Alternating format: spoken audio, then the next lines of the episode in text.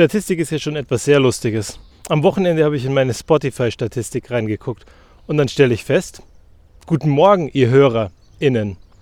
Primär hören mich Frauen. Spannend, wusste ich gar nicht. Also primär heißt 70 Prozent, 30 Prozent Männer. Aber es kommt auch auf die Episode an.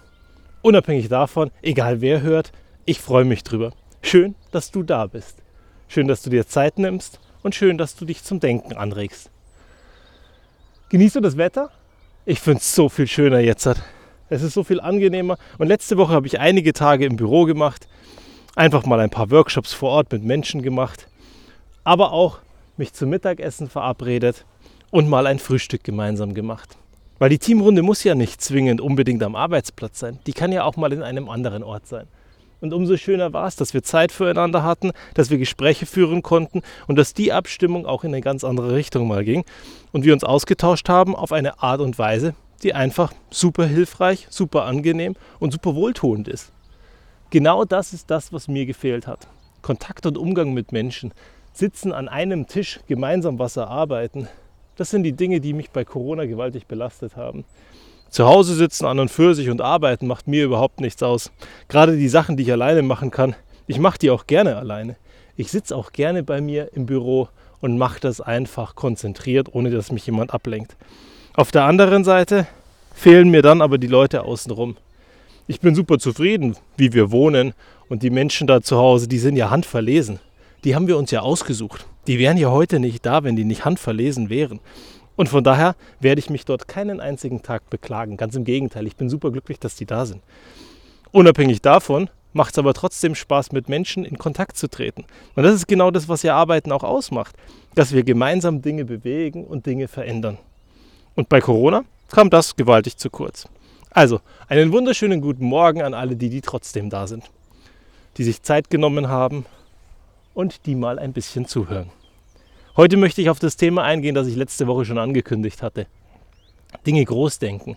Ich glaube, das ist wichtig, dass wir uns das aneignen, dass wir über Dinge anders denken können und dass wir in der Lage sind, auch zu skalieren. Sachen richtig, richtig groß zu denken. Oder auch so zu denken, dass sie eben so wenig Aufwand wie möglich verursachen.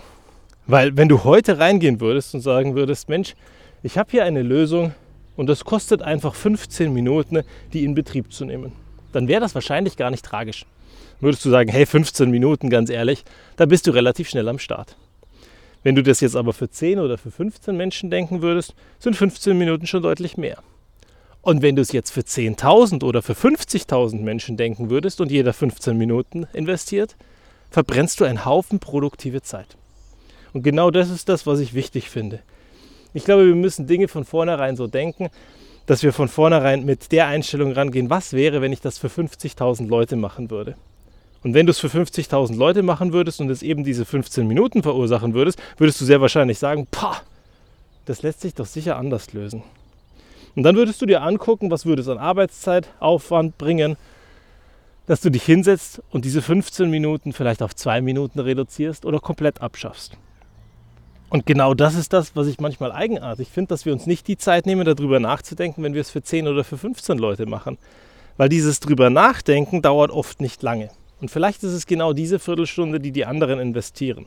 Und dann brauchst du nochmal eine Stunde, um eine Lösung zu finden, dass es automatisiert ist.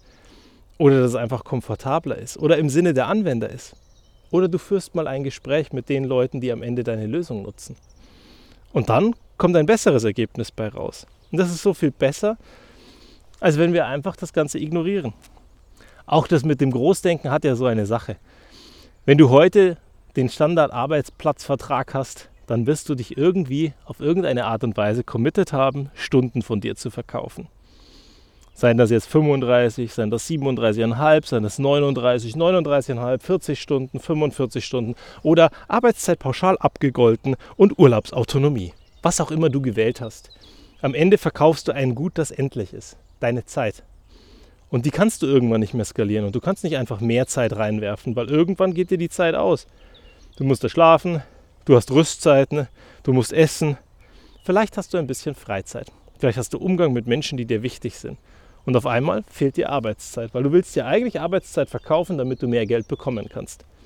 Naja, und wenn wir anders denken würden, wenn wir Produkte verkaufen würden, wenn wir Bücher verkaufen würden, Wenn wir Software verkaufen würden oder irgendwelche Dinge, die einmal gemacht werden und danach zigmal verkauft werden würden, wenn wir das gelernt hätten in der Schule, was wir lustigerweise nicht tun, würden wir heute an einige Stellen anders rangehen. Wir würden unternehmerischer denken. Weil genau das ist das Schöne daran. Klar, deine 25, deine 40 Stunden oder was auch immer du eben gewählt hast, die kannst du eben nur so verkaufen und die kannst du nicht frei skalieren. Aber wenn du eine Lösung baust, die eine App zum Beispiel ist und die an 100 Leute verkaufst oder an 1000 Leute oder an 100.000 Leute verkaufst, dann spielt das keine Rolle. Und das ist sehr spannend, finde ich. Weil wenn wir alle ein bisschen mehr in der Lage wären, unternehmerisch zu denken und zu handeln und Lösungen zu bauen, die wir als Produkte verkaufen könnten, dann könnten wir davon einfach mehr verkaufen weil wir nicht zwingend mehr Zeit von uns bräuchten, weil wir nicht zwingend mehr Aufwand hätten.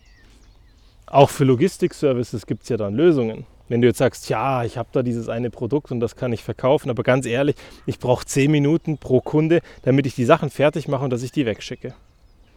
Naja, wenn jemand anderes die fertig machen würde und wegschicken würde und dafür einen Bruchteil von dem Geld kassieren würde, das du mit diesem Produkt machst, würde es dir wahrscheinlich gar nichts ausmachen. Und auch das ist doch eine spannende Geschichte. Warum denken wir nicht so? Warum gehen wir nicht standardmäßig an alle Lösungen so ran, dass wir sie riesengroß denken? Dass wir sie so komfortabel wie möglich denken, dass wir sie so denken, wie die Anwender sie bräuchten, wie die Nutzerschaft sie am Ende braucht. Warum sind Töpfe nicht standardmäßig immer so, dass man an der Seite in den Griff den Deckel einklemmen kann? Einige Töpfe können das, gute Töpfe können das. Andere Töpfe wiederum können das nicht. Aber wenn es mitgedacht wäre, wäre es doch wunderschön und dann wäre es doch immer so, oder? Warum gibt es Nudelsiebe, wenn du eigentlich mit dem Topf das Ganze abgießen kannst? Und so gibt es ja Antworten auf alles Mögliche und es gibt Produkte und es gibt Lücken und es gibt so viele Dinge, die da draußen fehlen. Und auch bei deinen Dingen, die du anbietest in deinem Job, in deiner Arbeitszeit, wird es Dinge geben, die fehlen, die nicht rund sind und die besser gemacht werden könnten. Und in den letzten Wochen hatten wir so viele verschiedene Beispiele. Okay, vielleicht nicht unbedingt in den Wochen, wo ich krank war, aber auch dort hast du zumindest eins gelernt, hoffentlich. Zum einen, dass du das Leben genießen solltest und zum anderen, dass wenn der eine Termin mal verschwitzt wird, dann ist das auch nicht weiter tragisch. Oder weil es einfach nicht geht. Dann kommst du eben die Woche drauf darauf zurück. Nur wenn du dir dann anschaust, was du dort anbietest und das Ganze besser machst, das Ganze so denkst, wie wenn es ein Startup denken würde, dann wirst du es wahrscheinlich besser denken. Ich zwinge unser Team immer dazu, dass wir denken wie ein Startup. Ich sage, es ist ja schön und gut, dass wir bisher eine Lösung haben. Aber wenn wir heute eine innovative IT-Klitsche wären und Dinge verrückt machen würden für unsere Kollegen und für unsere Freunde, wie würden wir es dann machen? Wie würden dies heute implementieren und wie würden dies heute bauen, weil die mutig sind und sich trauen, sich was zu verändern? Und dann setzen wir uns ran und planen es neu, auf der grünen Wiese, als hätte es das nie gegeben. In der nächsten Runde schmeißen wir genau die Sachen rein, die uns heute dazu führen, dass wir das frei skaliert können. Die Größe, die Inbetriebnahme, die Dinge, die außenrum sind, die Dinge, die wir brauchen, Prozesse, die da sind. Und schauen, was wir verändern müssen, dass die Prozesse und die neue innovative Lösung zusammenpassen. Und dann ganz am Ende gibt es noch Rahmenbedingungen und Regularien. Es wird ja Auflagen geben, warum du einige Dinge nicht tun darfst. Und die hinterfragen wir. Wir gehen aktiv ran und sagen, Mensch, dass dieses eine Ding da ist, zum Beispiel, dass Siri im Sperrmenü nicht geht. Dann hinterfragen wir das, warum muss denn das sein? Und dann stellen wir fest, naja, wenn einer auf Siri Zugriff hat, weil dein Phone gesperrt ist und trotzdem auf Siri zugreifen kann, dann kann der jeden zurückrufen, der in deinem Adressbuch drinnen ist, wenn du das so aktiviert hast. Oder der kann einfach auf deinem Bildschirm interagieren und jemanden zurückrufen, sich als dich ausgeben. Er kann zum Beispiel deine Termine sehen. Er kann auf deine Fotos zugreifen. Und deswegen ist es dann am Ende aus, weil Sicherheit eben wichtig ist.